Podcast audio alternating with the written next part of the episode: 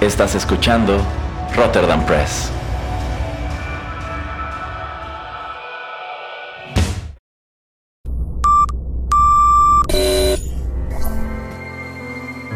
TechPili.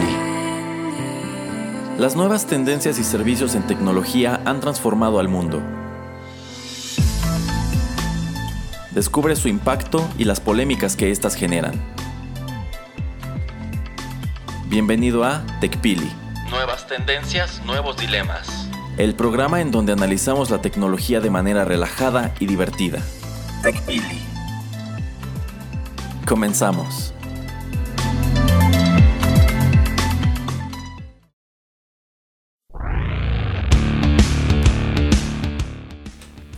Hola amigos, ¿qué tal? Bienvenidos a la emisión número 19 de TechPili. Los saluda Juanito Pereira en compañía de Erasmo. ¿Qué tal, señor Erasmo?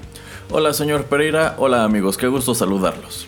Bueno, a ver, Erasmo, recuerda cuáles son las vías de contacto que nos contacten aquí en Rotterdam Press. Bueno, si nos están escuchando en SoundCloud pueden dejar sus comentarios allí mismo, los leemos, les damos respuesta, o bien síganos en cualquiera de nuestras redes sociales, Facebook y Twitter como Rotterdam Press. Y bueno, vamos a darle porque tenemos muchos temas interesantes. En primer lugar, Erasmo, ya viste que eh, Sony va a sacar su PSP Mini, su PlayStation el primero en Mini. Ah, sí, de hecho ese es como de los anuncios gamer de las últimas dos semanas. Que, bueno, en consecuencia de lo que ya hizo Nintendo con sus dos primeras consolas, el NES y el Super Nintendo, eh, pues ahora Sony decide seguir sus pasos y lanzar también una versión en miniatura de su primer esfuerzo dentro de esta industria que fue el PlayStation, el cual pues traerá ya precargados algunos de los títulos más famosos de, esta, de este sistema. ¿Te late Erasmo o te, late más la propuesta de, Nintendo? Del el clásico y el Super Nintendo. Que también se rumora que van a hacer una versión mini del Nintendo 64. Mm, la verdad sí me late. Yo creo que. Bueno, eh, a Nintendo le dio muy buen resultado. Cuando lanzaron el NES Classic, pues se agotó en uno o dos días. Y en, el caso del Super Nintendo Mini no fue muy distinto. Y yo le auguro mucho éxito en lo que a ventas respecta a esta versión en miniatura del PlayStation. Sí me agrada porque, por ejemplo, compras tu, tu NES Classic y pues viene cargado, me parece, con 60 juegos, 80 juegos, algo así, ¿no, señor Pereira? El, NES, Ajá. 30. 30. Sí, nada más son 30. Bueno, pero de estos 30, a lo mejor, si tú tuviste tu Nintendo en los años 80, quizá tuviste 10 o 12 o algo así, no tuviste, no tuviste todos ellos. Entonces, allí tienes una oportunidad de jugar de manera, digamos, oficial o legal algunos de estos títulos que pudiste perderte. Lo que no me gusta es que no son consolas eh, que si tú aún conservas tus cartuchos puedas utilizarlos. Sí, eso es lo, lamentable. Entonces tú estás limitado a esos 30 juegos. Lo mismo sucede con el Super Nintendo, nada más son los que están precargados. Y pues lo mismo sucederá con eh, PlayStation. Yo considero que en el caso de Sony, que la totalidad de sus consolas no han tenido cartuchos, sino juegos en formato de CD o de disco compacto, yo creo que para ellos sería una mucho mejor estrategia eh, pues darle al PlayStation 4 o al PlayStation 5 que ya está más o menos cercano eh, una retrojugabilidad total. Es decir, todos los discos que han aparecido para una consola Sony pueden jugarse allí y esto les daría la oportunidad de relanzar cosas que pues gamers más jóvenes no conocieron, a lo mejor juegos del primer PlayStation y que como tienen la consola reciente ya pueden ir y comprarlo y pues saber de qué se trataba, porque esos juegos fueron exitosos. Sí, es una muy buena idea, pero pues ojalá que nos esté escuchando la gente de Sony. ojalá, a mí se me haría muy padre, o sea, digo, sí me entusiasma mucho este rollo de las consolas que lanzan de nuevo, pero me gustaría más algo así por el estilo, que a fin de cuentas es lo que tiene Nintendo incorporado en el Nintendo 3DS que te permite jugar tanto títulos recientes como títulos de 10 y de Game Boy Advance. Sí, así es. Bueno, a ver, Erasmo, siguiendo con un poquito con Sony, ya se dio la noticia de que su sistema portable, el PSP Vita, ya van a dejarlo de producir, ya lo mataron. Esto se debe a que, bueno, en todo su vida, en toda su vida que sale en 2011 a la par de Nintendo 3DS, solamente vende entre 15 y 16 millones de copias, o sea, de sistemas, de consolas. Que es muy poco. Adivina más o menos el 3DS eh, cuántos ha vendido en ese tiempo, en estos últimos 7 años. Seguro que muchísimas más. 78 millones. Ok, sí, se los llevo de corbata. Así es. Y bueno, este sistema portable, el PSP, que era, el primero, se llamaba así el PSP, eh, sale en el 2004, a la par también del Nintendo del 10. Eh, fue bastante exitoso, o sea, este, pues vende 80 millones de copias. Pero si lo comparamos con las ventas que, que hace el Nintendo el 10, fueron 150 millones de copias. El doble. Así es. Y ahorita las versiones más nuevas es 5 veces más lo que vende el 3DS que el Vita. Y bueno, a ver, Erasmo, pues tú qué crees? ¿Está bien, está mal que no haya competencia en el sistema de, eh, de juegos, de, ahora sí que de móviles o de cosas portables? Bueno, es que es lo que comentábamos en la emisión de 8 bits de la semana pasada, que por cierto si se la perdieron regresen y pueden encontrarla aquí todavía en el top 5 de Rotterdam Press. Eh, que bueno, en realidad en lo que respecta a consolas portátiles, Nintendo es punta de lanza, cuando en este momento Sony lo es en consolas domésticas. Eh, y sí, digamos que van solos en este terreno, lo señalábamos en, en el último bloque. Eh, PlayStation con el PSP y posteriormente el PS Vita, pues no le hacen competencia al grado de que, por lo menos aquí en México, es muy raro conocer a alguien que tenga alguno de estos sistemas o incluso que te enteres qué juegos existen para ellos. Cuando pues el 3DS sí tiene presencia en varias tiendas, sí hay una gran variedad de títulos desarrollados por Nintendo y por eh, terceros. Eh, entonces a mí no me viene como una gran sorpresa que Sony anuncie su retiro de este mercado porque pues mm, sencillamente no pudieron competir. Pero pues esto convierte a Nintendo eh, ya pasa de ser puntero a ser como el monopolio, digamos. Si tú quieres una consola portátil, pues Nintendo es la opción y no hay un competidor claro ahora que se baja del ring Sony. Me imagino, antes te interrumpo un poco, creo que tal vez el competidor sería eh, los teléfonos inteligentes o las iPad, pero como yo te he comentado, comentado varias veces, a mí no me gusta eso porque yo no quiero gastar la batería de algo tan esencial como mi teléfono para estar jugando jueguitos o videojuegos, aunque sean muy bien desarrollados. También, por ejemplo, eh, los PSP más o menos les duraban entre 5 y 7 horas la batería. A un 10 le dura, no sé, entre 9 y 11. Pero pues si tu teléfono, imagínate, con el uso nada más que le das diario, la pila ya no va a cargar tanto como las primeras veces, pues si lo estás usando para videojuegos se te va a gastar muchísimo más rápido. Y el problema con muchos de estos teléfonos inteligentes es que el reemplazo, no puedes estar reemplazando la batería o no puedes traer una cargada. Generalmente deberías traer un power bank o, ¿me entiendes? El ladrillito que es la batería externa.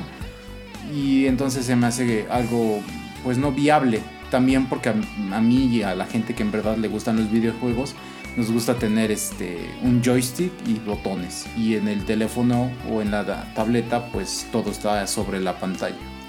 Sí, vamos. Eh, allí tiene una buena observación, señor Pereira. Bien puede ser que Sony piense que el futuro de los videojuegos portátiles ya no está en consolas como el 10 o el PSP, sino en los teléfonos móviles. Sin embargo, yo jamás he considerado que sean competencia. Eh, a lo mejor a nosotros no nos gusta este rollo de tener jueguitos en el teléfono, pero es que yo creo que a muchísima gente sí. Y pues no solamente juegos que tú compras o descargas de manera gratuita en tu App Store, sino eh, pues yo recuerdo mucho cuando Facebook tenía su selección de juegos que pues eran bastante populares. A cada rato me llegaban invitaciones de fulano de tal te está invitando a jugar Candy Rush, fulano de tal te está invitando a jugar Farmville y todas estas copias horribles. Eh, entonces yo no considero que se dé el escenario en donde la consola portátil desaparezca en favor del teléfono móvil. Yo pienso que sencillamente es que Sony no pudo competir, no supo hacer negocio, eh, pero es algo que seguirá allí. O sea, si hablamos de pues tener algo que cargues contigo para tener tus videojuegos allí, pues yo lo primero que pienso es en un aparato como el Game Boy o el 10 y no en mi teléfono porque pues aunado a que es algo que te va a gastar la batería, es algo que ocupa memoria. Y hoy día que tienes que traer instaladas quién sabe cuántas cosas de tus redes sociales y que Uber y que eh, a lo mejor la aplicación del cine o cuántas chácharas se te ocurra, pues es aventarte más espacio que a lo mejor prefieras tener con música o con fotos o videos, qué sé yo. Sí, así es, ocupan una gran cantidad de espacio. Y bueno, en Facebook todavía continúa en la sección de, en la columna de la izquierda todavía una sección de juegos. Tiene mucho que no me meto, la verdad no me quiero meter porque sé que me van a, la misma empresa me va a empezar a mandar este, anuncios, notificaciones que la verdad no quiero que me lleguen. Y bueno, sí, como dice Erasmo, pues es interesante cómo la gente va a tener que elegir entre qué tipo de aplicaciones tener en su teléfono. Eh, pues ya veremos qué va a pasar. Eh, hace como 3, 4 emisiones que hablábamos de comercio electrónico también comentábamos acerca de cómo Pokémon Go y Candy Crush todavía al día de hoy todavía hacen muchísimo dinero. Como muchas de estas empresas ya nada más empiezan a hacer este juego de, eh, bueno, juegos que son gratis, pero que te empiezan a cobrar adentro del juego. Entonces, pues veremos hacia dónde van las estrategias. Pero yo pienso y ojalá que mm, otras empresas intenten solamente tener consolas eh, portátiles y que no todos estemos simplemente con el teléfono o con la tableta. Y nada más para acabar con lo de el PSP Vita. Eh, este, tú podías tener tu PlayStation conectado a tu televisión. Y no sé, te ibas al baño y te llevabas tu PSP Vita y podías ahí jugar. Estabas jugando este, el último de Batman, el de Arkham. Y podías hacer como jugarlo ahí. Ahí se veía igual, pero era así nada más en wifi. O sea, no no es que te pudieras llevar el juego y estar en el, en el camión que vas de, no sé, de aquí a Ciudad de México o lo que quieras, no. Pero si estabas en, tu misma casa podías este, llevar el juego donde estuvieras. Que era una de las tiradas de, Nintendo con el Wii U. Que no tenías que estar utilizando la televisión y podías tener su tableta. Que ahora es lo mismo con el Switch. Puedes tener eh, la misma pantalla y llevarlo a otro lugar o quedarte en la sala con tu familia y en lo que ellos están viendo algo en la televisión, tú poder estar usando tu, tu consola portátil, tu pantalla portátil en este caso. Se me figura un poco a lo que ya es posible eh, con YouTube, que por ejemplo yo en la mañana estoy, prendo mi pantalla y allí ya está cargada la aplicación de YouTube y estoy logueado con mi cuenta. Entonces pongo videos o pongo música, qué sé yo. Y ya que me meto a la, a la regadera, pauso la pantalla pero abro YouTube en la tablet y puedo continuar viendo lo que sea que estaba en la pantalla en la tablet. Y cuando ya salgo de bañarme en lo que me arreglo, cierro la tablet, vuelvo a poner la pantalla y allí sigue. Sí, pero eso es bueno, ¿no? Eh, está, es padre, es muy cómodo. sí, bueno, y ya para no extendernos tanto en esta sección acerca de videojuegos, también tenemos la noticia de que Telltale, Games está cerrando sus puertas. Qué bueno, qué bueno. y le iba a preguntar a Erasmo, porque la verdad yo no soy de esos que jugara mucho esos tipos de juegos. Los veía a veces eh, cuando hacían las reseñas o los anunciaban, pero la verdad el único que conozco que le pagó a esa empresa fue Erasmo. y no sé, eh, también quiero llevar un poco el punto acerca de cuando hablamos de Between Two Souls que es un poquito, no es como Telltale, pero sí es como matar ese tipo de point and click, em, ese tipo de juegos que no pasa mucho, es mucha historia y solamente son pocas las decisiones que tienes que hacer. Entonces no sé también el mercado hacia dónde se dirija o tú qué crees que pasa, tú por qué crees que esta empresa pues la verdad ya no pegaron sus juegos. O también crees que no hubo innovación y que todos eran iguales, aunque eran diferentes este, propiedades, por ejemplo tenían The Walking Dead, The Back to the Future, este, Erasmo tenía The Batman, The Game of Thrones. The Game of Thrones. Entonces, pues, ¿tú por qué crees que está cerrando esta empresa? Híjole, pues, si es un tema medio complicado. Eh, Telltale es una empresa desarrolladora de. Bueno, era una empresa desarrolladora de videojuegos que pues se especializó bastante en este género de point and click. Estos son juegos que no tienen pues acción realmente, sino que eh, todo se trata de... Es como estar viendo una película o una caricatura en donde al tú presionar ciertos botones en ciertos momentos, tomas decisiones que afectan la historia. Es como alguien estaba, estaba leyendo en algún lugar que lo comparan como escoge tu propia aventura en, en, los libros. Ah, pero esos libros eran divertidísimos. Ah, no, sí, pero a lo que voy es que más o menos es como lo comparaban de que era el tipo como trasladado a un video. Es parecido, a mí, a mí me parece mucho más cercano o como la evolución de los RPGs de texto que fueron pues más o menos comunes en PC y también en las consolas de 8 bits en los años 80, a principios de los 90. Eh, pero bueno, en aquel entonces no tenías la tecnología de presentar una aventura como si se tratara de una caricatura. En realidad, pues todo era basado en texto. Eran juegos en los que se trataba de leer y pensar. No tenías que matar monstruos ni saltar plataformas, nada de esto. Y en el caso de Telltale es prácticamente lo mismo. Yo siento que a ellos lo que les pegó fue su modelo de negocio. ¿Por qué? Porque por ejemplo, sí, efectivamente yo compré el juego de Batman. En primer lugar, el juego de Batman está aburridísimo, la historia es muy mala.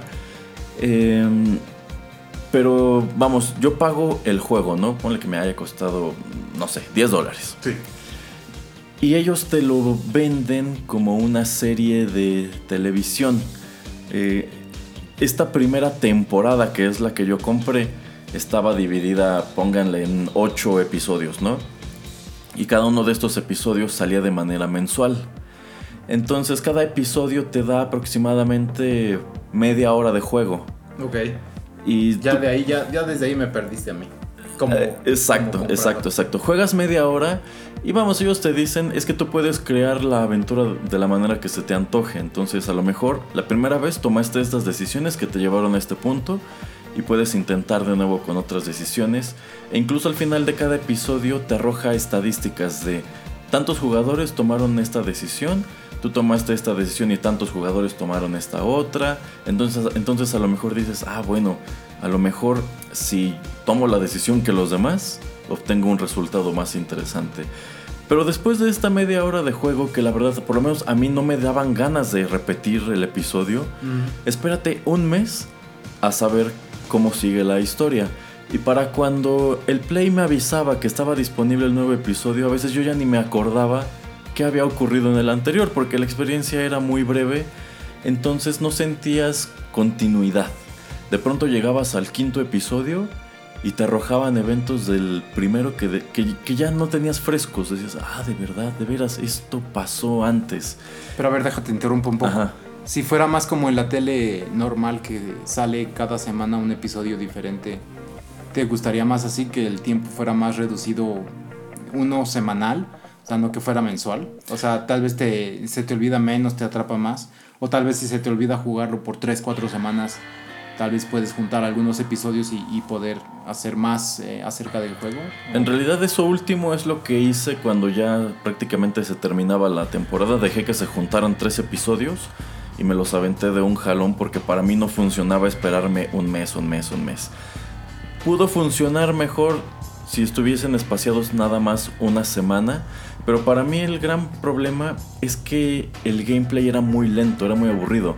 O sea, mm, es, hay otros juegos que sí han tratado de adoptar esta misma mecánica como el Tomb Raider que alguna vez me prestó el señor Pereira o algunos juegos de Resident Evil, en donde en medio de la acción de pronto el juego te exige que aprietes un botón o una secuencia de botones, pues para no sé, escapar del peligro evitar que te acuchillen, cosas así. Pero es divertido porque es rápido.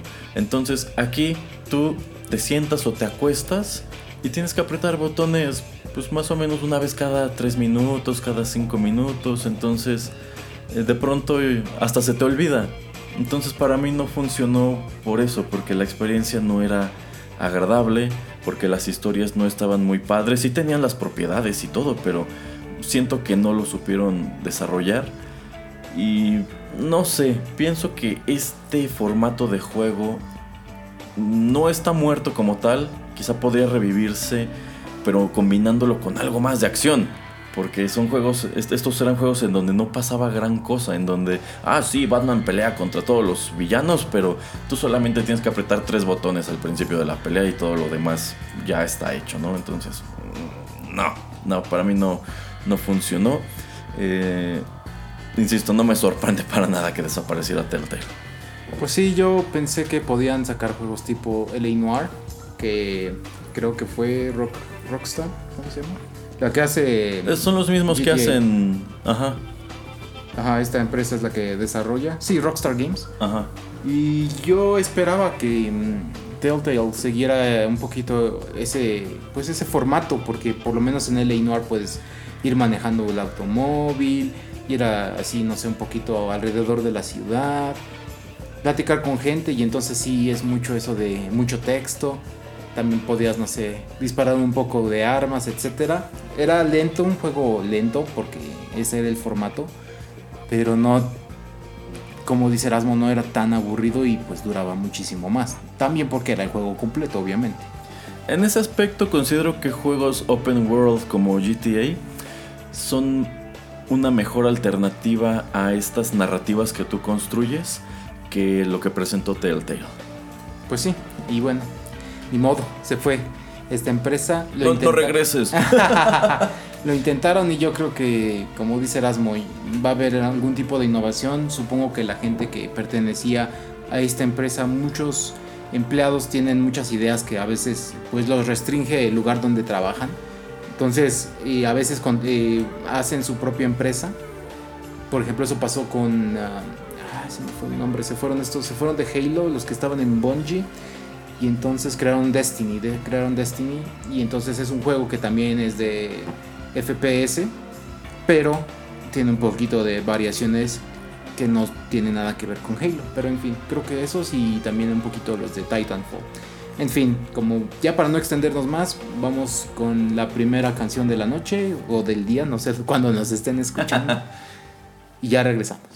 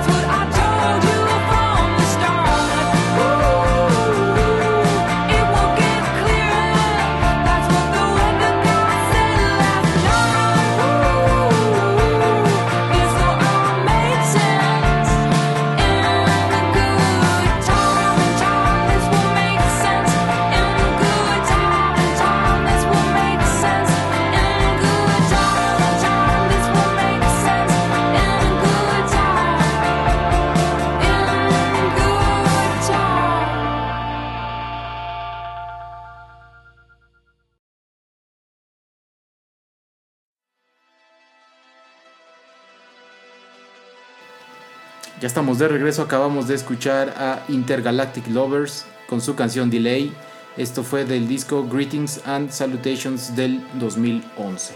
Y bueno, Erasmo, recientemente vimos una de las mejores películas del verano porque la verdad este verano estuvo muy flojo, muy malo en calidad de películas. Yo creo que Upgrade eh, fue una película muy buena y tal vez la de Avengers, la de Infinity War, pero de ahí en fuera, ah, tal vez la de Misión Imposible, pero ya de ahí en fuera la verdad nada me gustó del verano. Sí, la verdad, en lo que respecta a cine de acción, este verano fue exactamente eso, fue flojo. Entonces, pues la gran sorpresa del mismo fue este filme Upgrade que... ¿Cómo, cómo se llama en español? Máquina asesina o máquina Ajá, mortal. Upgrade, la- máquina, ajá, máquina Ajá. asesina. que es una película escrita y dirigida por Lee Whannell y estelarizada por el doble de Tom Hardy, Logan Marshall Green. Eh, sí, se parecen bastante. Eh, Di- Dinos un poco de, de qué va la película, Erasmo. bueno, Upgrade ha sido descrita por, los, por la crítica como una mezcla entre Death Wish, esta serie de películas de venganza con Charles Bronson, y la serie de televisión eh, The Six Million Dollar Man, mejor conocida en el mundo de habla hispana como El Hombre Biónico. Y sí, literalmente es eso, es una película de venganza como lo, como lo son Taken y todas estas. John Wick, John Wick. hasta Robocop. Hasta Robocop, exacto. Pero en este caso la víctima que bu- busca esta venganza eh, pues se somete a un procedimiento mediante el cual en un futuro no muy lejano, cuando digamos ya es posible que mejores tu cuerpo con aditamentos cibernéticos y así, bueno, le instalan una inteligencia artificial que le permite volver a, caminar porque él ya estaba cuadrapléjico y esta inteligencia comienza a asistirlo a buscar a pues las personas que le hicieron daño y le ayuda a concretar su venganza. Sí, también, bueno, lo, esto es a través de un chip que le instalan en, en la vértebra o en la espina. En la médula, En ajá. la médula, ajá. Y esto hace que su cuerpo, pues, más bien es, es el chip el que está controlando su cuerpo, ¿no? O sea, se Exacto. está conectando con su cerebro y entonces, como que digamos, es un tipo de simbiosis o cómo le podríamos llamar. Pues sí, es un tipo de simbiosis, aunque mm, bueno, en realidad allí depende qué tanto tomes en cuenta que es el chip el que controla el cuerpo y ya no es él a través del chip. Ah, bueno, sí, también, porque digamos que esta inteligencia al- artificial eh, está consciente, tiene conciencia de que existe. Ajá. Entonces, pues sí, en, en ciertos puntos de la película te establecen muy claramente que es el chip, es esta inteligencia artificial. Eh, ¿Cómo se llama? la- ¿Te acuerdas el nombre de STEM? STEM, ajá. STEM se llama esta arti- eh, inteligencia artificial. Le comenta a la persona que lo está llevando, pues yo estoy controlando todo lo que haces, así es que haz, Dependes de mí. Ajá, exactamente. Y bueno, ¿por qué quisimos hablar un poquito de esta película? Porque en primer lugar es muy buena, se las recomendamos. Es bastante... Está muy padre. Sí, está muy, muy padre. Está algo violenta, algo sangrienta, pero muy interesante, ¿no? Así es. Y- Y es una cinta, de hecho, bastante humilde. No es una película que hayan hecho con muchísimo dinero y se nota. Pero pues tiene una buena historia. Tiene efectos especiales decentes. Las peleas están súper bien coreografiadas. Tiene muchos valores que otras superproducciones del verano no tuvieron. Y pues sí te pone a pensar en todos estos temas de upgrades o de mejoras al cuerpo humano. Algunas de las cuales pues hace unos años se nos antojaban como de ciencia ficción, pero ahora son posibles. Exactamente, entonces eso es lo que, que queríamos traer como uno de los temas principales de este programa, como esas innovaciones que vimos en, en esta película pues ya se pueden aplicar, algunas ya se están aplicando. Por ejemplo, yo le mandé a, a Erasmo un artículo acerca de una señora que es cuadraplégica, una chica que se Ujú. queda cuadraplégica, que Ujú. creo estaba en el ejército. Entonces eh, hacen un como un acuerdo creo que con una universidad. Entonces lo que hacen es que quieren que ella tenga una interfase que se conecte, pero no solamente a manos electrónicas, a pies electrónicos para que ella pueda caminar. No, lo que ellos hacen es conectar este, varias de sus neuronas eh, a través de mi- mini electrodos eh, lo, conectan a, un jet de caza, a un jet de caza, a un F-35. Claro, es una simulación. Y de hecho está el video en internet de cómo estaba haciendo este tipo de manejo del jet. Y este artículo que le mandé es de hace tres años. Entonces, la película sale apenas ahora en 2018. Ajá. El artículo es del 2015. Entonces, la verdad yo creo que tal vez en estos tres años ha avanzado muchísimo. Pero si ven la película y leen el artículo, se darán cuenta de que ya hay demasiadas similitudes y hasta da algo de miedo, la verdad. Porque yo creo que están viendo la manera en que, como les estoy diciendo, puede haber una interfase entre tu cerebro y una máquina. Que es loquísimo, o sea, es, in- es inaudito. Tal vez prontamente alguien, Erasmo, va a tener en su cabezota un chip como STEM y entonces va a empezar la tercera guerra mundial sin querer queriendo de tal vez. Qué acusación tan terrible, señor Pereira. Pues sí, efectivamente, eh, esta chica llamada Jan Scheuermann eh, es una persona cuadraplégica a quien la Universidad de Pittsburgh, a través de un programa que ellos denominan Human Engineering Research, eh, pues incluso en la fotografía que acompaña este artículo se puede ver cómo a ella, ella tiene conectados unos aparatos en la parte superior de su cabeza. De allí salen unos cables. Y este programa, pues ellos, bueno, e- ellos lo, la utilizan como conejillo de indias. Y el artículo lo dice descaradamente. claro. Eh, entonces ellos desarrollan un brazo mecánico con una empresa llamada DARPA y la única función de este brazo era que ella pudiera controlarlo con su mente para comer. Y en la Así es. fotografía de hecho el brazo está sujetando una barra de chocolate y pues como que lo está acercando a su boca, ¿no? Y de allí es que se les ocurre, bueno, si ya la conectamos a este brazo, que eso ya es algo sorprendente, o sea, que conecten tu cerebro a una máquina y con el pensamiento eh, pues lo hagas funcionar, que pues en realidad es exactamente como funciona tu cuerpo, o sea, cuando tú cierras tu puño, en realidad es tu cerebro enviando una señal todo lo largo de tu brazo de cerrar puño, Sí. y cuando Sí. lo abres es igual otro, es, es otro estímulo. Entonces, pues esta tecnología lo que hace es tomar estos, es- estos impulsos y en lugar de que pues vayan a tu cuerpo, que en el caso de esta chica ya no pueden correr hacia su cuerpo, los desvían hacia el aparato. Entonces la conectan a esta computadora con un eh, simulador de vuelo en donde pues ella utilizando su mente controla un, un avión caza. Este, pues es- igual ya es algo sorprendente. El artículo es medio tendencioso porque dice que ella controla un caza, ¿no? Dice que un, Sí, claro, claro. no, que es un simulador de vuelo. clickbait, Pero también me gusta que el artículo te lo presenta como algo sorprendente, pero algo que está en desarrollo porque te dice, ok, sí puede controlar el caza, pero esta persona no es un piloto entrenado. Entonces, eh, incluso hay un video hasta abajo y ves que pues no es como que un vuelo así súper eficiente, ¿no? O sea, porque tú piensas, uy, no, ya lo controlas con tu mente y haces maravillas, ¿no? Ajá. Pero pues no, si no tienes el conocimiento no puedes y allí señala, eh, si esta mujer se le diera control de un avión como real, pues lo más probable es que lo estrellara o que en cualquier momento otras, otros aviones hostiles lo derribaran.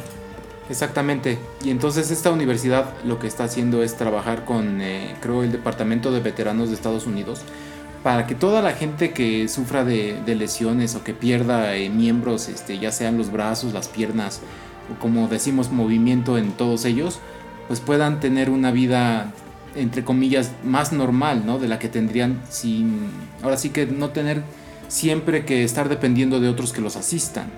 Entonces, eh, para bien y para mal, bueno, el, el artículo, claro, te lo presenta como cuidado, o sea, que hay de dos.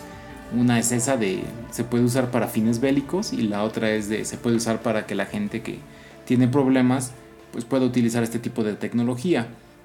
Ahora bien, por ejemplo, en la película te dice que hay mucha gente que ya este, prefiere, no sé, ponerse, mm, por ejemplo, un brazo ele- eh, electrónico o una prótesis.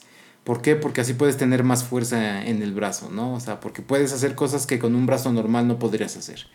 Uno de varios de los, de los soldados que, bueno, que son como mercenarios ahí, se ponen hasta un arma. eh, se- Sí, ya tienen un arma integrada en el interior del brazo. Exactamente. Entonces no estamos diciendo que ahora se pueda hacer eso, pero eventualmente tal vez para infiltrarte en algún lugar. Eh, muchos ejércitos, muchos espías puede que hagan algo por el estilo, agentes nerviosos o algún tipo de veneno. No sé, o sea, la imaginación puede volar hacia el lado equivocado y malévolo, así de malévolo como Erasmo. Ay,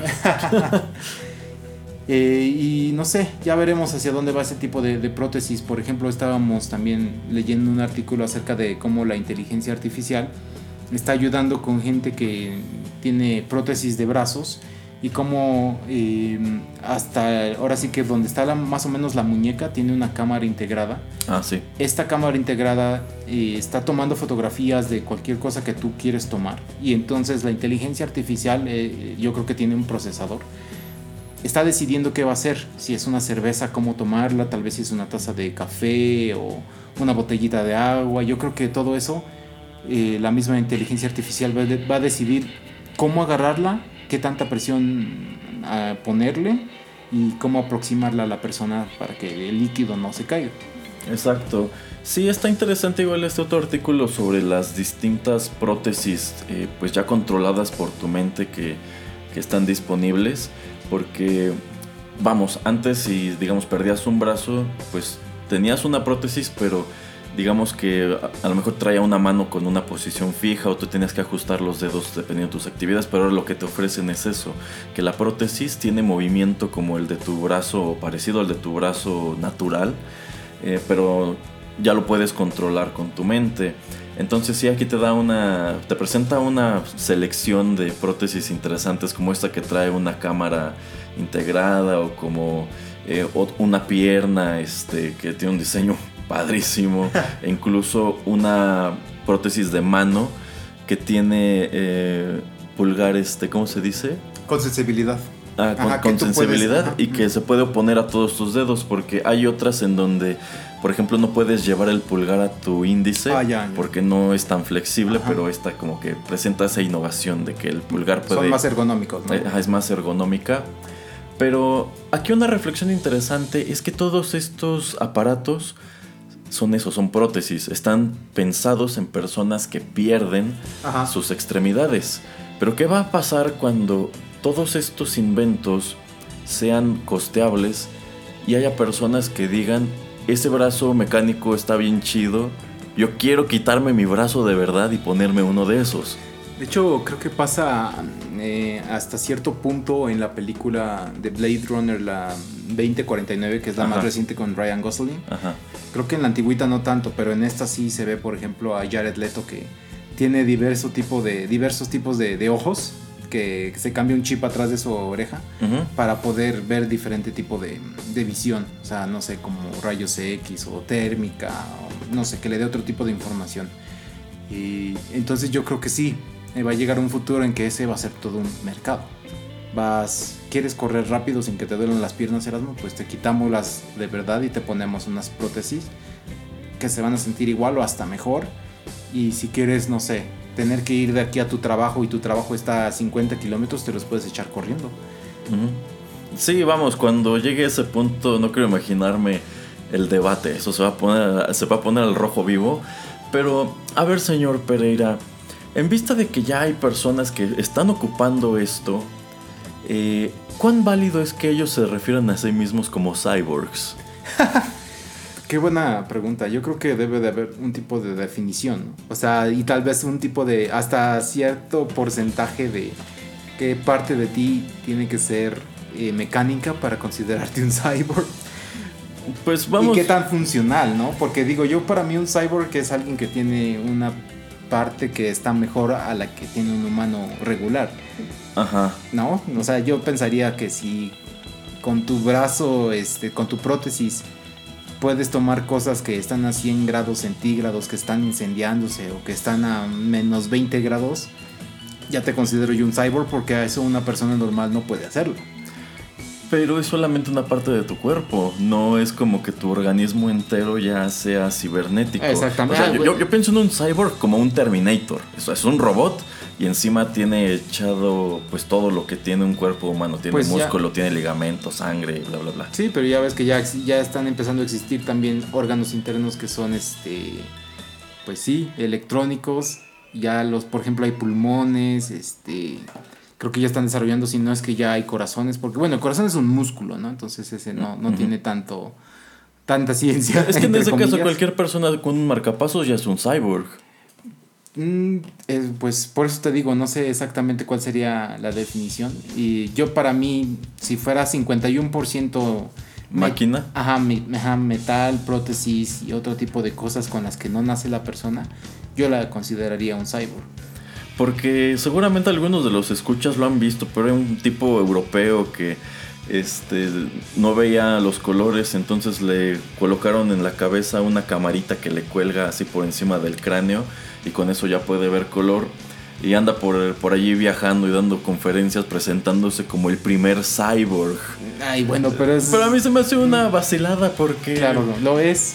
o sea, sencillamente es eso, es un aditamento que le permite ver colores, pero según él puede también ver colores que no podía ver antes. Pero Pues sí, él no, pero tú, tú y yo se supone que sí. Digo, hay un espectro de colores, y de, de luz y de todo que solamente podemos ver, ¿no? Entonces, él no te puede... No, él no puede crear un, un- un un color, que, no exista. existe, exacto. Este, entonces se- siempre me ha parecido un personaje así como muy Detestable. sí, un, un- un tanto detestable porque empezaron por esta presentación soy el primer cyborg. Ay, no, por, por favor va al baño y se va a morir en unos 50 años. Ah, sí, así es. ¿Sabe, ¿Sabe quién sí es un cyborg? ¿Quién, señor Pereira? Eh, el señor Burns cuando pierde por última vez a Bobo. Efectivamente, eso ya es un cyborg porque nada más queda la cabeza. Exactamente. Y también, bueno, Smithers, Sí, es porque es un perro. bueno, pero entonces, pero no es tan cyborg porque ¿Por qué nada no? más pusieron su cabeza en el cuerpo de un perro. Pero. ah, Yo, yo diría que ya es como un híbrido, un mutante, un Mm. adefesio. No, no tanto cyborg, pero sí, buen ejemplo, señor Pereira.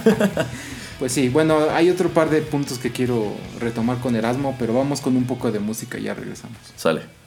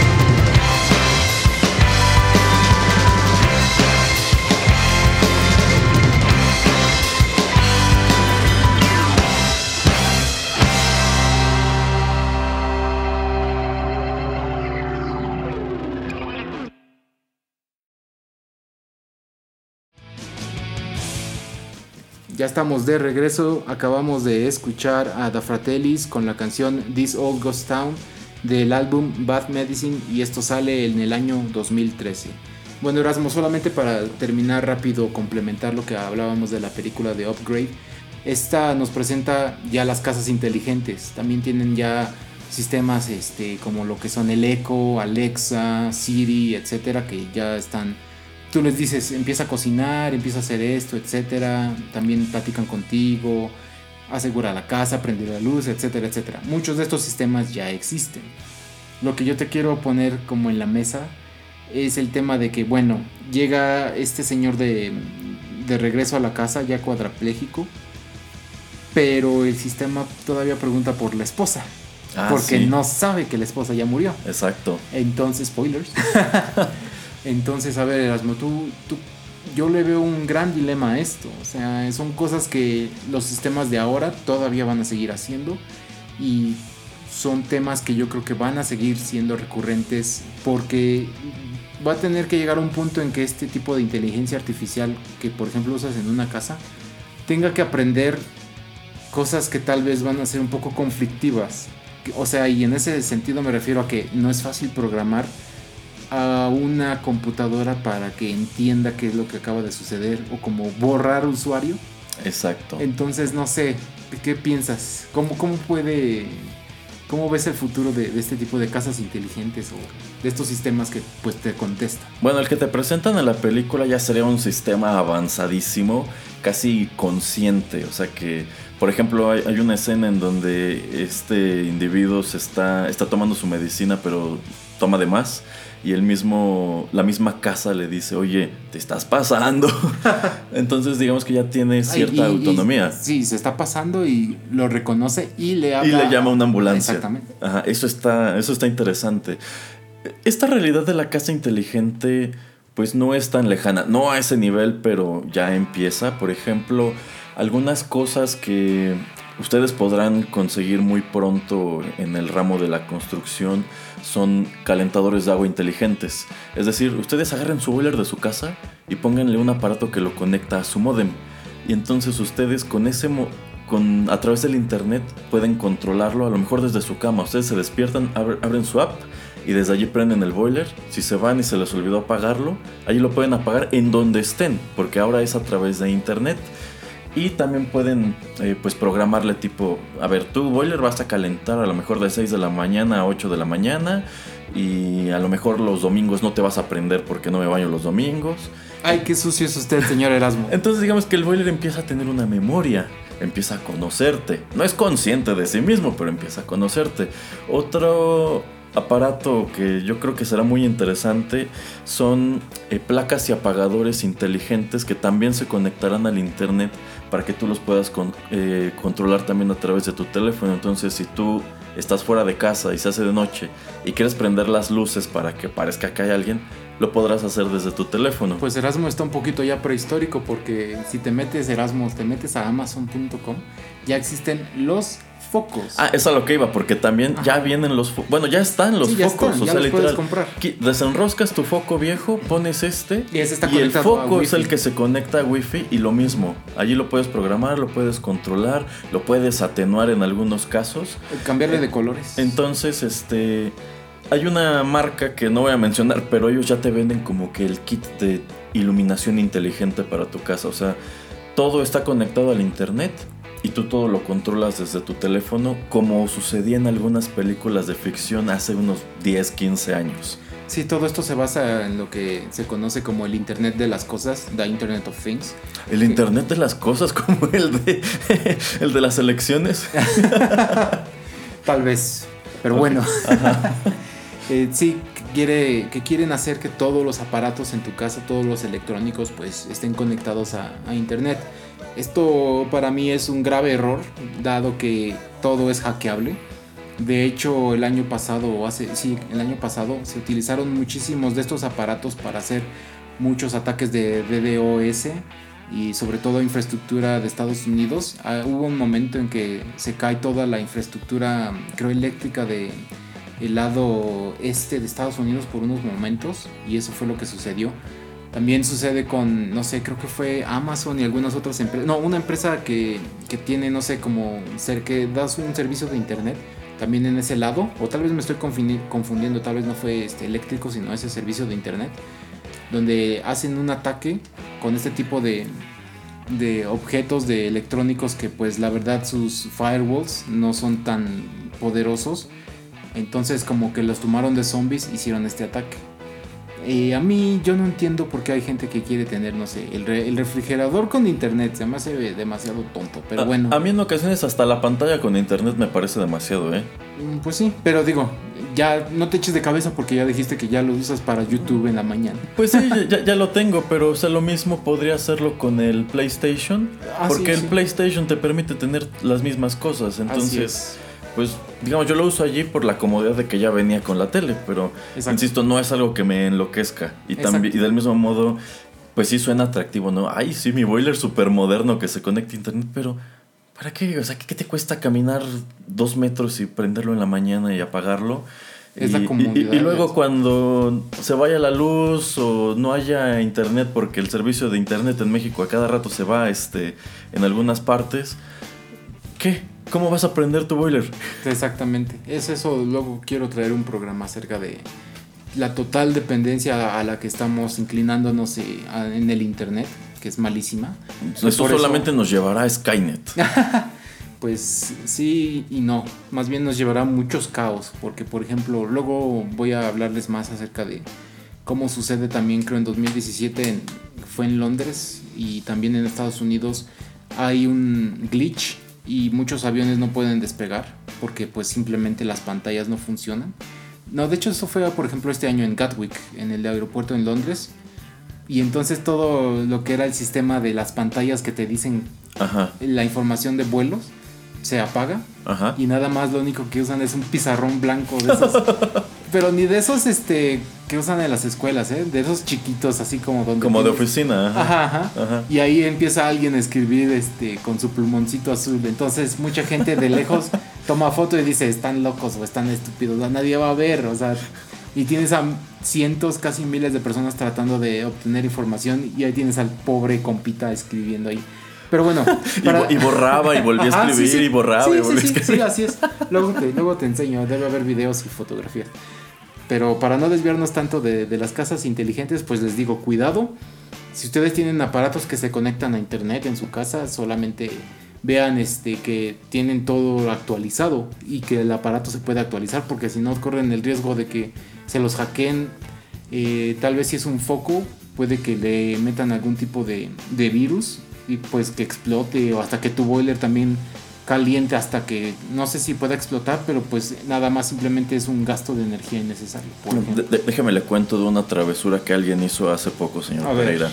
Un vecino tiene uno de estos refries precisamente que se conectan a, a internet. Ajá. Entonces, hackearon su refri y se lo apagaron un fin de semana que no estuvo y cuando regresó su refri estaba todo apestoso de que toda la comida adentro se echó a perder. qué, qué- qué triste. Ter- terrorismo doméstico. Ah, pues sí. Pobre sujeto. Pues ¿Fue sí. usted? No, no. No, eso espero. ¿no? Fue alguien. Ah, Ajá. De hecho, en un episodio de Silicon Valley, que este es un programa en HBO, lo que ellos hacen es tomar mucha de su información y la vacían en, en refrigeradores que no, que no tienen un firewall fuerte, porque sus servidores pues cuestan mucho y jalan mucha energía. Entonces ellos para no perder todo esto lo, lo ponen en re- en refrigeradores inteligentes. Nadie se da cuenta. Pero al final creo que cuando se salen algunos de ellos terminan teniendo pornografía o algo así. Es bien chistoso. Es, es un programa muy interesante el de Silicon Valley. Bueno, solamente ya para acabar con Upgrade. Eh, los automóviles, Erasmo, los autónomos. Ahí y también hoy en día ya se pueden, los que no son ni autónomos, pero los que, los que se conectan a internet son hackeables. Se ha demostrado que alguien en su computadora puede tomar el volante, hacer que acelere, hacer que frene.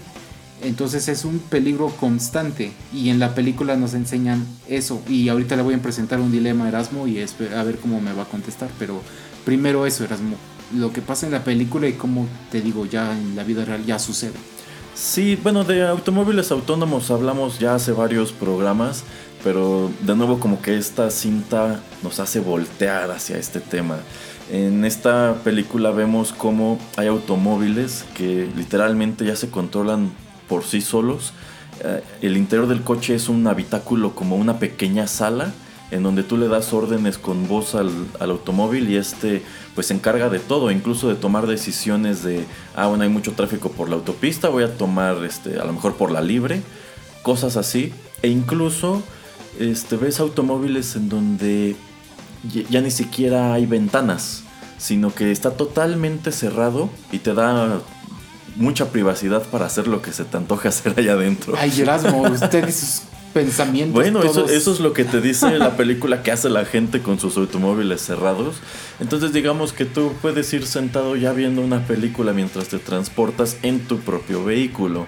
Pero pues sí, aquí te presentan este mismo dilema de que alguien hackea el automóvil, lo desvía, no pueden recuperar el control del mismo y pues están a su merced, ni siquiera pueden bajarse, no pueden frenarlo.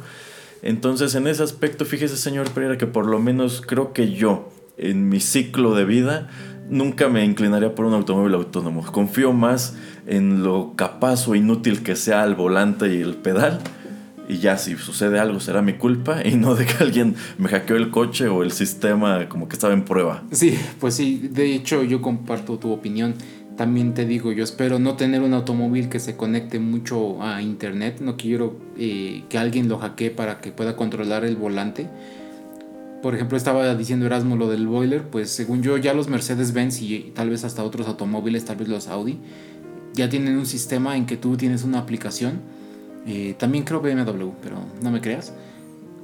Puedes ya decirle, voy a bajar a mi auto en media hora, quiero que lo tengas en, no sé, 19 grados Ah, adentro. Sí, sí, sí. Qué gastadero de gasolina, qué gastadero de, de recursos, pero es para que estés fresco cuando llegues a tu coche. Ah, Hay automóviles que lo hacen porque efectivamente ya había leído al respecto. Ellos incorporan un, un panel fotovoltaico en el quemacocos. Entonces ese panel es el que abastece de energía al sistema de aire acondicionado para que eh, cuando tú llegues esté fresco. Ojalá sea así. Bueno, o sea, yo vi un modelo que lo hacía de este modo. Yo estoy seguro que muchos otros, pues no, porque pues literalmente tener el, el aire acondicionado del vehículo es algo que consume mucha energía. O sea, ustedes nada más hagan la prueba manejando con y sin y es clarísimo que gastas más, más este combustible al encenderlo, Así porque es. es otro motor. Exactamente. Y solamente desviándome un poquito eh, acerca de Google Maps, por ejemplo, que es dependencia de, de la tecnología, que como en este automóvil autónomo de- del que hablamos en la película y en la vida real, muchas veces te va a llevar por zonas que tú, con el conocimiento que tienes, sabes que son zonas feas, Ah, sí. eh, violentas, eh, inseguras, pero que si el automóvil dice, sabes que esta es la ruta más rápida, Ahí te manda por allí. Exactamente. Sí, él no- y él si no fuera autónomo, tú no puedes hacer nada al respecto. Pero No. entonces, a ver, momento. Mucha gente sí lo hace todavía, lamentablemente. Se toma su, su celular, su teléfono inteligente y entra a zonas que dicen, ¡ay, güey! Y Sí, sí, o sea, escenario con el que quizá algunos estén familiarizados, cuando sales de la Ciudad de México y hay mucho tráfico en Indios Verdes, y Google Maps o Waze te sugieren irte por atrás. Ajá. Y ya saben por dónde pasas por atrás, entonces como que dices, ok, son 40 minutos menos, pero no me la voy a jugar. Exactamente. Eh, bueno, solamente para terminar acerca de los automóviles, ahora sí que son los autónomos. Erasmo, un dilema te voy a poner. Ajá. Y esto es algo que también están como tratando de solucionar mucho en las empresas que tratan de hacer que estos automóviles pues se manejen solos. Ajá. A ver, Erasmo, el puede ponte que el automóvil, bueno, más bien, vas tú, bueno, no tú. Va una familia de cinco, de cinco personas, eh, papá, mamá, tres hijos de edades 3 a 10 Ujú. en el automóvil Ajá. se les cruza otra persona en el camino y la única cosa que el automóvil puede hacer para... Más bien, tiene una avería el coche, va muy rápido no sé, pasa alguna cosa muy, muy rara y la única solución que tiene el coche es una de dos. O aventarse contra la banqueta, pero en la banqueta hay otro número de personas, pero sabe el coche que si hace eso va a dañar a la familia adentro. Pero si no lo hace, eh, o sea, la, la decisión es qué, has- qué hacer. Es el dilema de, tengo un accidente, soy un coche autónomo, eh, la decisión que tome es, no sé, irme a estrellarme un poste, entonces voy a salvar a la gente que está en la banqueta, o irme contra la gente de la banqueta y, Y salvar a la familia, salvar a a, la mis, familia. a mis dueños. Ajá, entonces, vaya dilema, ¿no? Es como, bueno, primero sigue, dime tu respuesta y luego te digo, por ejemplo, de dónde hay un tema Híjole, similar. Ese, ese es un dilema como de la ficción de Isaac Asimov. Eh, que bueno, muchos de sus cuentos de la serie de robots positrónicos van de cuestiones así. Él establece al principio, bueno, en varios de sus libros, las tres leyes de la robótica. Ah. Entonces, es- es- estas son como guías que van a determinar la conducta de los robots ante ciertos escenarios. Y en sus cuentos él les pone un montón de dilemas de este estilo, de cuál es la decisión correcta. Incluso tú como persona no sabrías qué hacer.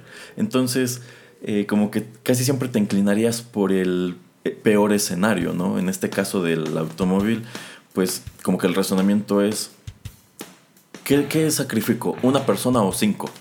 Exacto. ¿A qué sacrificas? ¿A mi dueño o a mí mismo? Porque sí, tal vez el auto eh, tiene cierto tipo de conciencia diciendo, Ah, si ah, me ah. voy y me aviento contra el poste, pues ya valí y tal vez ya deje de existir. Pero si me voy tal vez contra las personas, no me daño tanto, nada más me, me dan mi hojalatería y ya quedé. Híjole, eso está muy de Odisea del espacio también, de que, claro. pues, ¿por qué enloquece la computadora HAL? Porque quien la programó jamás le enseñó que existía el concepto de dormir. Entonces, cuando quieren apagarlo por lo que lo tuvieran que apagar, entra en pánico, me, me quieren matar. Exacto. Sí. A, a- a ver, señor Pereira. Ah, bueno, pero antes, antes. Ajá. Digo, esto, como dice Erasmo, también lo tomo de, de la película de iRobot. Bueno, Eh, sí, no sí. lo tomo exactamente de ahí, este es otro tema en otro artículo que lo leí, pero en iRobot, por ejemplo, Will Smith eh, eh, creo que cae en un hay un choque, en, creo en un puente, caen los automóviles, Ajá. entonces se, avienta un robot para salvarlos y entonces el, el- el robot evalúa, en un automóvil hay una niña, en el otro está Will Smith, Ajá. pero el, el robot, pues no sé, en milisegundos evalúa que la probabilidad de sobrevivencia de Will Smith es mucho mayor, entonces por eso lo salva a él. Pero, Pero- él pero- entonces vive ajá. traumado porque dice, no importa que la probabilidad era muchísimo mayor, sino si hubiera sido tal vez una persona que salta, no me salva a mí porque yo ya soy un adulto, salva al niño o a la niña porque pues es un niño o es una niña. A- Ahora, otro punto interesante de la escena es que en el accidente, cuando Will Smith se da cuenta que el robot lo salvará a él, él le indica al robot que no lo haga, que salve a la niña. Pero el robot no lo obedece precisamente porque sigue este razonamiento. Y bueno, la película fue muy criticada porque no tiene tanto que ver con el libro de Yo Robot de Asimov. Pero pues, ese dilema en específico sí es algo muy, muy de su ficción. En donde, pues sí, te encuentras este mismo escenario que no es fácil para una persona. Y pues quizá tú esperarías que fuera más sencillo para una máquina, pero tampoco. Así es porque a final de cuentas, ¿quién programa al robot? Pues Una es- persona. Entonces va a ser muy, muy difícil. ¿Pero querías comentar otra cosa? No. Eh, no, no, de hecho lo que quería era precisamente dirigir este, el tema hacia ese punto, porque, pues sí, yo considero que de- dentro de la cultura pop es un gran ejemplo. Así, exactamente. Bueno, ya nos extendimos mucho en el tema que pues arrojó esta película y la verdad, como les decimos, les recomendamos verla. Todavía esperemos Sí, que igual todavía la cine. alcanzan en el cine. Y si no, pues esperen a, a verla cuando salga el Blu-ray. Es muy recomendable. El director, pues era el mismo director de la película de Saw. Y se nota como con poco presupuesto, como ya decía Erasmo, hace mucho con la historia. Sí, sí, sí, sí, porque literal, algo que comentamos saliendo del cine es, se nota donde no tuvieron dinero y se nota donde sí, pero como que eso no, no los detuvo. Y a mí me parece muy padre que una cinta humilde sea la que se llevó de corbata el cine de acción este año. Exactamente. Bueno, vamos con el último bloque musical y ya regresamos para despedir.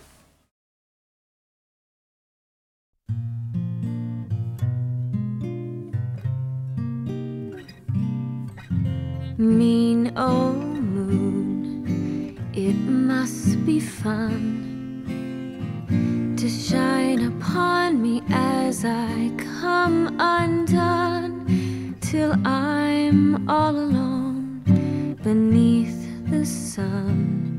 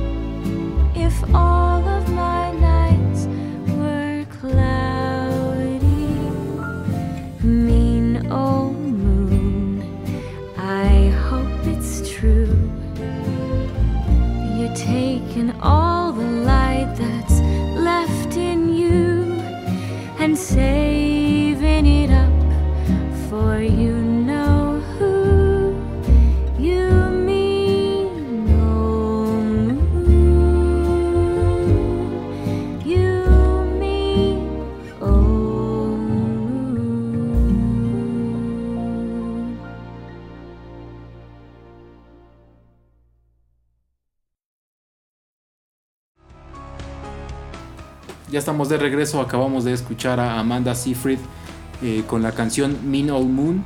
Esto se escucha en el soundtrack de la película Ted 2. Esto es del año 2015. Y sí, eh, sí Erasmo, ríete, pero ella tiene ojos de Where is my precious?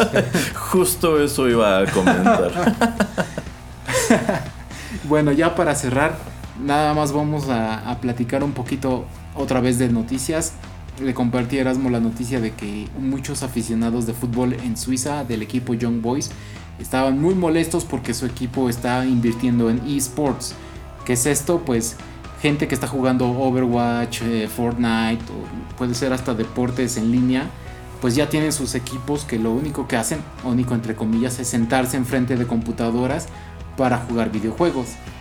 Esta gente, los aficionados, los que son de las barras, pues la verdad no les pareció, entonces tomaron pelotas de tenis y en el juego de la liga local en Suiza pues empezaron a aventarlas. ¿Qué te parece la reacción de la gente Erasmo? ¿Crees que es válido que, que se quejen de esta manera?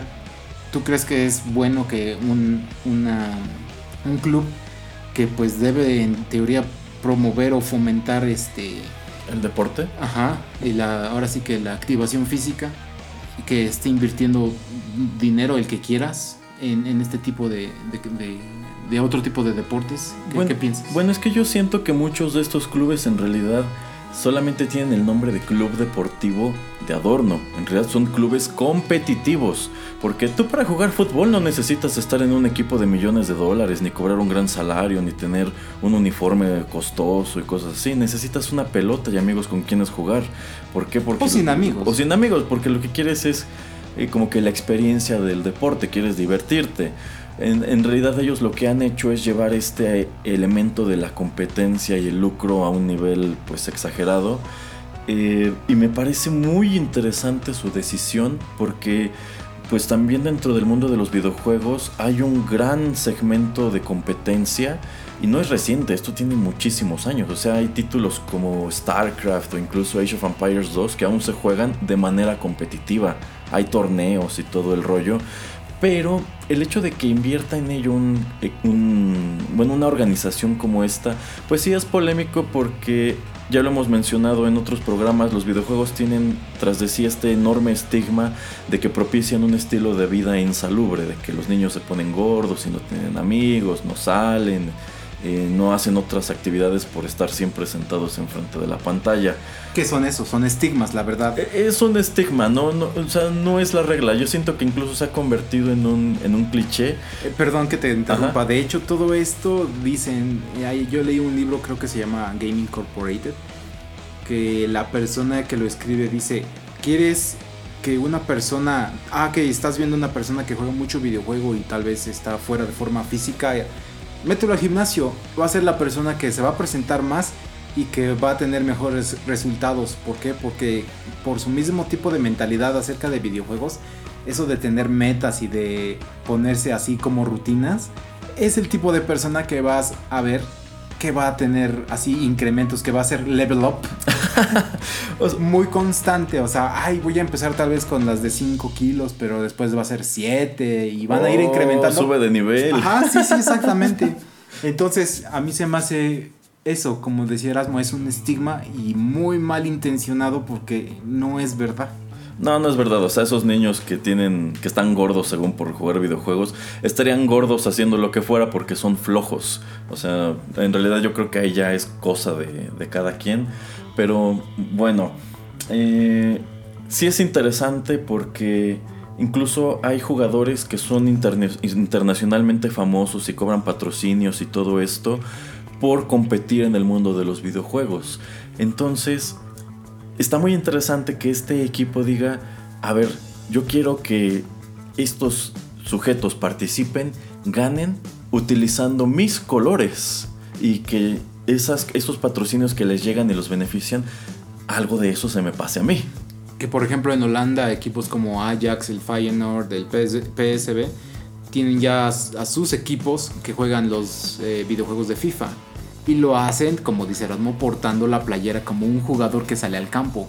Pero son personas que están contratadas por el equipo como si fueran un jugador, un jugador virtual. Ujú. Pero es lo que dice Erasmo, no le pierden porque eh, a fin de cuentas la mercadotecnia, todos los patrocinadores que tienen en su playera, pues se presentan cuando, exactamente cuando van a competencias. Sí, y vamos, yo creo que un club de estos, mientras más disciplinas abarque, es más completo. Por ejemplo, el Club Barcelona, pues todo el mundo lo conoce por el equipo de fútbol, pero ellos en el mismo complejo donde está Camp Nou, también está este, su, su cancha de hockey, tiene un equipo de hockey sobre hielo. Y también está su cancha de básquetbol. Entonces, digamos que ellos están activos en estas tres disciplinas.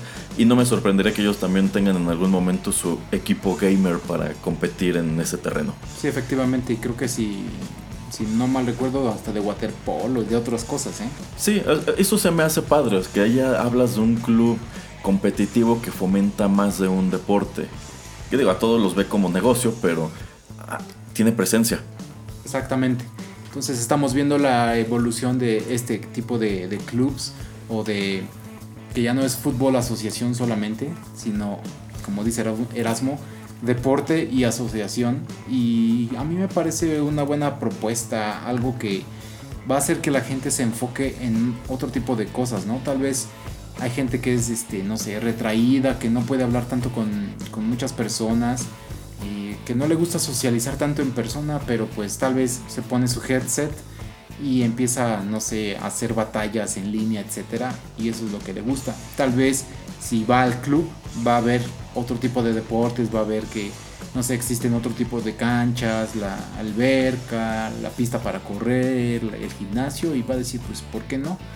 y va a tener también la tendencia de eso. Digo, mucha gente que quiere también como tratar de tener un poquito de contacto social o un cierto tipo de pertenencia, pues también va a tratar de hacer otro tipo de actividades. Sí, pero bueno, conforme evolucione este tema, considero que la misma polémica se presentará en muchos lugares. Pero desde ahorita les podemos voltear la moneda, señor Pereira. Es facilísimo. A ver, es- señor aficionado del fútbol suizo, usted que se opone a que su equipo invierta eh, en un equipo de videojugadores, pues también debe... Ah, porque esto fomenta un estilo de vida insalubre. También debería oponerse a que su equipo reciba patrocinios de Coca-Cola y de las cerveceras, ¿no? Y de McDonald's. Por ahí hubiéramos empezado. De hecho, deberían de oponerse a cualquier tipo de patrocinio que no pro- eh, promueva el bienestar y la salud de las personas. en Exacto, general, no exacto. solamente de los niños. En fin. Bueno, con eso llegamos al final de la emisión número 19 de TechPili. Ojalá les haya gustado todo lo que les trajimos y no se pierdan próximas emisiones porque tenemos muchos temas. Queremos hablar un poquito acerca de Apple, acerca de las innovaciones con el nuevo iPhone, por ejemplo. Innovaciones. Ajá. entre Va a comillas. ser todo un debate porque queriendo no me voy a poner del lado de Apple para que tengamos aquí un programa muy dinámico. Lamentablemente va a ser Erasmo el que me va a acompañar para hacer ese debate, pero vamos a armarlo muy bien. También vamos a hablar en otros programas acerca de todo lo que es este la basura eh, electrónica, electrónica. pero no la basura de cosas que ya utilizamos, sino todo lo que pasa con esas cosas que están en las tiendas que no se venden en Erasmo. Se tiran, ¿eh? Y se tiran simplemente así, esté nuevo y esté en paquete, se tira a la basura porque no se vendió.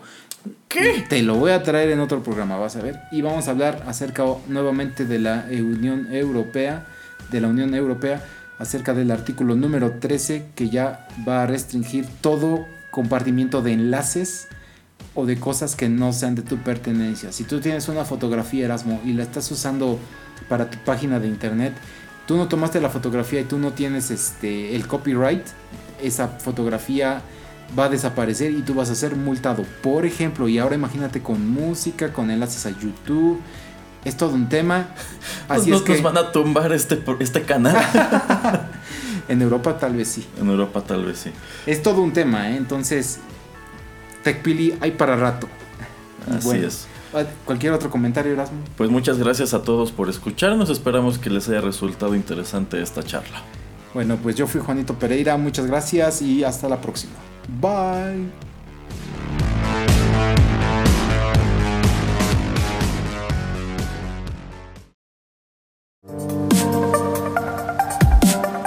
Esto fue TechPili.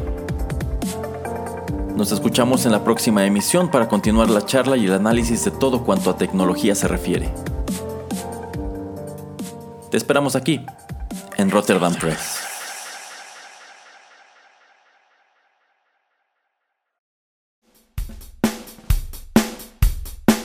Estás escuchando Rotterdam Press. Radio como hecha en casa.